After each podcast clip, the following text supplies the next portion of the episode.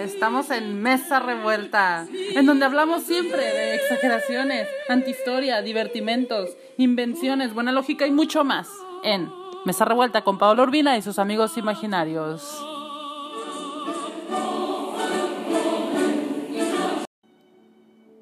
Ok, y el magrebí le dejó y se fue por su camino. Aladino entró en la casa, contó a su madre lo ocurrido y le entregó los dos dinares, diciéndole, mi tío va a venir esta noche a cenar con nosotros. Entonces, al ver los dos dinares, se dijo la madre de Aladino, quizá no conociera yo a todos los hermanos del difunto.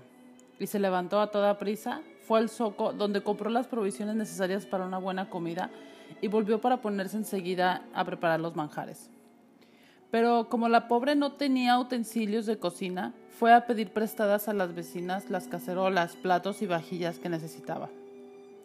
Entonces, cocinando todo el día y al hacerse de noche, dijo a Aladino, La comida está dispuesta, hijo mío, y como tu tío acaso, y como tu tío acaso no sepa bien el camino de nuestra casa, debes salirte al encuentro o esperarle en la calle. Escucho y obedezco, contestó Aladino.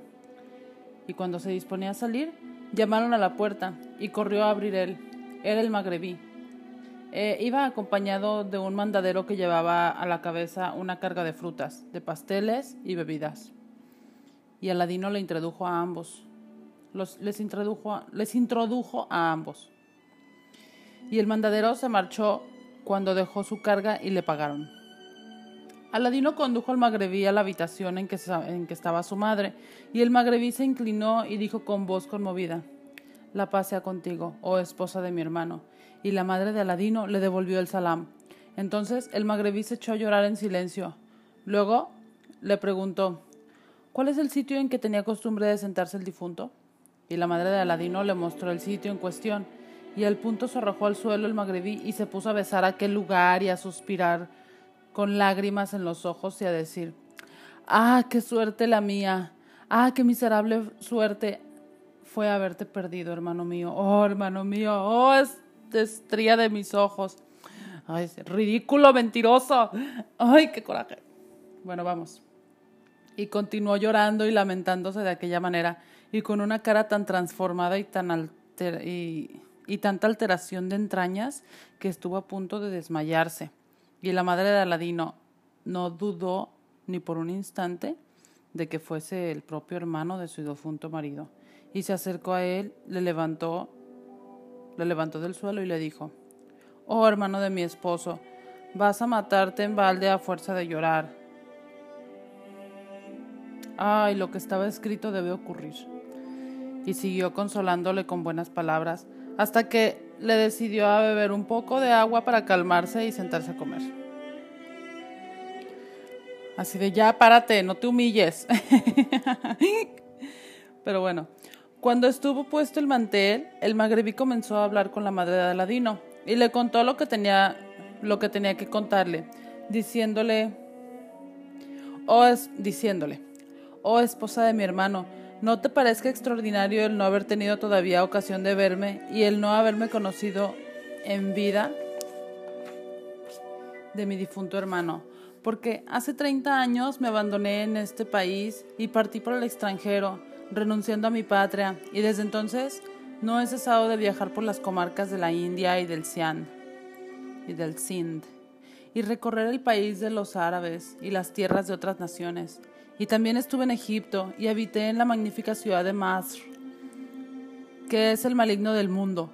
Y tras de resistir allá mucho tiempo, partí para el país de Magreb, del Magreb central, en donde acabé por fijar mi residencia durante 20 años. Por aquel entonces, oh mujer de mi hermano, un día entre los días, estando en mi casa, me puse a pensar en mi tierra natal y en mi hermano, y se me exacerbó el deseo de volver a ver mi sangre y me eché a llorar y empecé a lamentarme de mi estancia en el país extranjero. Y al fin se hicieron tan intensas las, nostalgias de mi separación y de mi alejamiento del ser que me era caro, que me decidí a emprender el viaje a la comarca que vio surgir mi cabeza de recién nacido. Y pensé para mi ánima, oh hombre, ¿Cuántos años van transcurrido desde el día que abandonaste tu ciudad y tu país y la morada del único hermano que posees en el mundo? Levántate pues y parte a verle de nuevo antes de la muerte. porque quién sabe las calamidades del destino, los accidentes de los días y las revoluciones del tiempo. Y no sería y no sería una suprema desdicha que murieras antes de regocijarte los ojos con la contemplación de tu hermano sobre la hora, sobre todo ahora que Alá glorificado sea, te ha dado la riqueza y tu hermano acaso siga en una condición de estrecha pobreza? No olvides, no olvides por tanto que compartir verificarás dos acciones excelentes. Volver a tu hermano y socorrerle. Y he aquí que, dominado por estos pensamientos, oh mujer de mi hermano, o sea, cuñada, me levanté el punto y me preparé para la marcha. Y tras de recitar la plegaria del viernes y la, y del Corán, monté a caballo y me encaminé a mi patria. Y después de muchos peligros y de las prolongadas fatigas del camino, con ayuda de Alá, glorificado y venerado sea, acabé por llegar con bien a mi ciudad, que es esta, y me puse inmediatamente a recorrer las calles y barrios en busca de la casa de mi hermano. Y Alá permitió que entonces encontrase a este niño jugando con sus camaradas, y por Alá el Todopoderoso, oh mujer de mi hermano, que apenas le vi sentí que mi corazón se derretía de emoción por él, y solo la sangre reconocía a la sangre. No vacilé en suponer en él al hijo de mi hermano y en aquel mismo momento olvidé mis fatigas y mis preocupaciones y creí enloquecer de alegría. Y en ese momento de la narración, Sharazada vio aparecer la mañana y se cayó discretamente.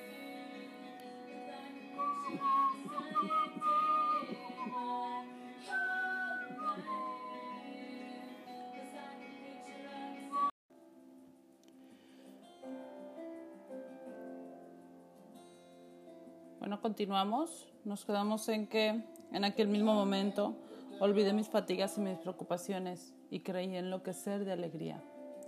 Pero ay, que no tardé en saber por boca de este niño que mi hermano había fallecido en la misericordia de Alá, el Altísimo. Ah, terrible noticia que me hace caer de bruces, abrumado de emoción y de dolor.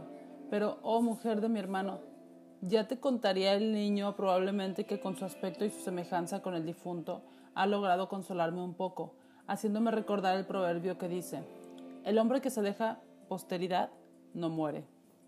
No es cierto, dice, el hombre que deja posteridad no muere.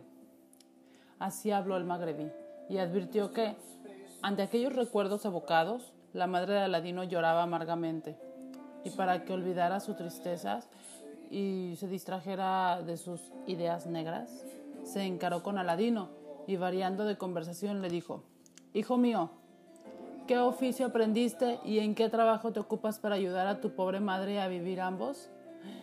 Al oír aquello, avergonzado de su vida por primera vez, Aladino bajó la cabeza mirando al suelo y como no, debía, no decía palabra, contestó en lugar suyo su madre. ¿Un oficio? Oh, hermano de mi esposo, ¿tener un oficio Aladino? ¿Quién piensa en eso? Por Alá, que no sabe nada absolutamente. Ah, nunca vi un niño tan travieso. Se pasa todo el día corriendo con los niños del barrio, que son unos vagabundos, unos pillastres, unos holgazanes como él, en vez de seguir el ejemplo de los hijos buenos que están en la tienda de sus padres. Solo por causa suya murió su padre, dejándome amargos recuerdos. Y también yo me veo reducida a un triste estado de salud.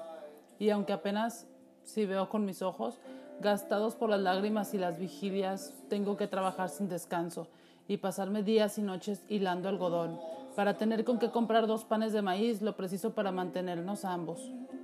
Y tal es mi condición. Y te juro por tu vida, oh hermano de mi esposo, te juro por tu vida. ah, no, bueno. Dice, te juro por tu vida, oh hermano de mi esposo, que solo entra él en casa a las horas precisas de las comidas. Y esto es todo lo que hace. Así es que a veces cuando me abandona de tal suerte, por más que soy su madre, pienso cerrar la puerta de la casa y no volver a abrírsela, a fin de obligarle a, que busque un trabajo y que le dé para vivir. Y luego me falta valor para hacerlo, porque el corazón de una madre es comprensivo y misericordioso. Pero mi edad avanza y me estoy haciendo muy vieja, oh hermano de mi esposo, y mis hombros no soportan las fatigas que antes. Y ahora apenas si mis dedos me permiten dar vuelta al uso yo no sé hasta cuándo voy a poder continuar una tarea semejante sin que me abandone la vida, como me abandonó mi hijo. Este ladino que tienes delante de ti, oh hermano de mi esposo. Y se echó a llorar. Entonces el magrebí se encaró con Aladino y le dijo, Ah, oh hijo de mi hermano, en verdad que no sabía yo todo esto que a ti, que a ti se refiere. ¿Por qué marchas por esa senda de la haraganería? Qué vergüenza para ti, Aladino. Eso no está bien en hombres como tú. Te hayas dotado de razón, hijo mío, y eres un vástago de buena familia. No es para ti una deshonra dejar así de tu pobre madre, que tu pobre madre, una vieja, una mujer vieja, tenga que mantenerte, siendo tú un hombre con edad para tener una ocupación común con la que pudieras mantenernos a ambos. Y por cierto, oh hijo mío, que gracias a la, lo que sobra de nuestra ciudad son maestros de oficio. Solo tendrás pues que escoger tú mismo el oficio que más te guste y solo me encargo yo de colocarte. Y de este modo, cuando seas mayor, hijo mío, tendrás entre las manos un oficio seguro que te proteja contra los embates de la suerte. Habla ya, y si no te agrada el trabajo de aguja, oficio de tu difunto padre, busca otra cosa y avísamelo, y yo te ayudaré todo lo que pueda. Oh hijo mío, pero en esta en vez de contestar. Aladino continuó con la cabeza baja y guardando silencio, con lo cual indicaba que no quería más oficio que el de vagabundo. Y el magrebí advirtió su repugnancia por los oficios manuales y trató de atraer, sí, trató de atraérsele de toda manera. Y le dijo, por tanto, oh hijo de mi hermano, no te enfades ni te, ni te apenes por mi insistencia, pero déjame añadir que, si los oficios te repugnan, estoy dispuesto Caso de que quieras ser un hombre honrado. Caso de que quieras ser un hombre honrado. ¿Dónde me quedo? ¿Dónde va? Ah, ya. abrirte una tienda de mercader de cederías en el Soco Grande y surtir esa tienda con las telas más caras y brocados de la calidad más fina. Y así te harás con buenas relaciones entre los mercaderes al por mayor. Y te acostumbrarás a vender y comprar y tomar y a dar y será excelente tu reputación en esa ciudad. Y con ello honrarás la memoria de tu difunto padre que dices a esto. No, a ver, a ver, a ver, a ver. Y ando borracha otra vez. Y con ello honrarás la memoria de tu difunto padre. ¿Qué dices a esto? Oh Aladino, hijo mío.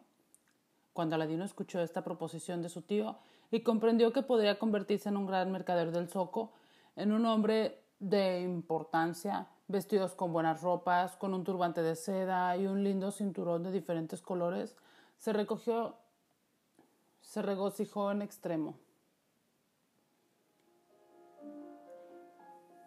Y miró al magrebí, sonriendo y torciendo la cabeza, lo que en su lenguaje significaba claramente, acepto. Wow, saben qué eso significa, ¿verdad? Que cayó en la trampa. no sabe lo que le espera. Pero bueno, ustedes tampoco saben lo que espera, así que acompáñenme en el próximo capítulo que les contaré el desenlace de esta bella historia.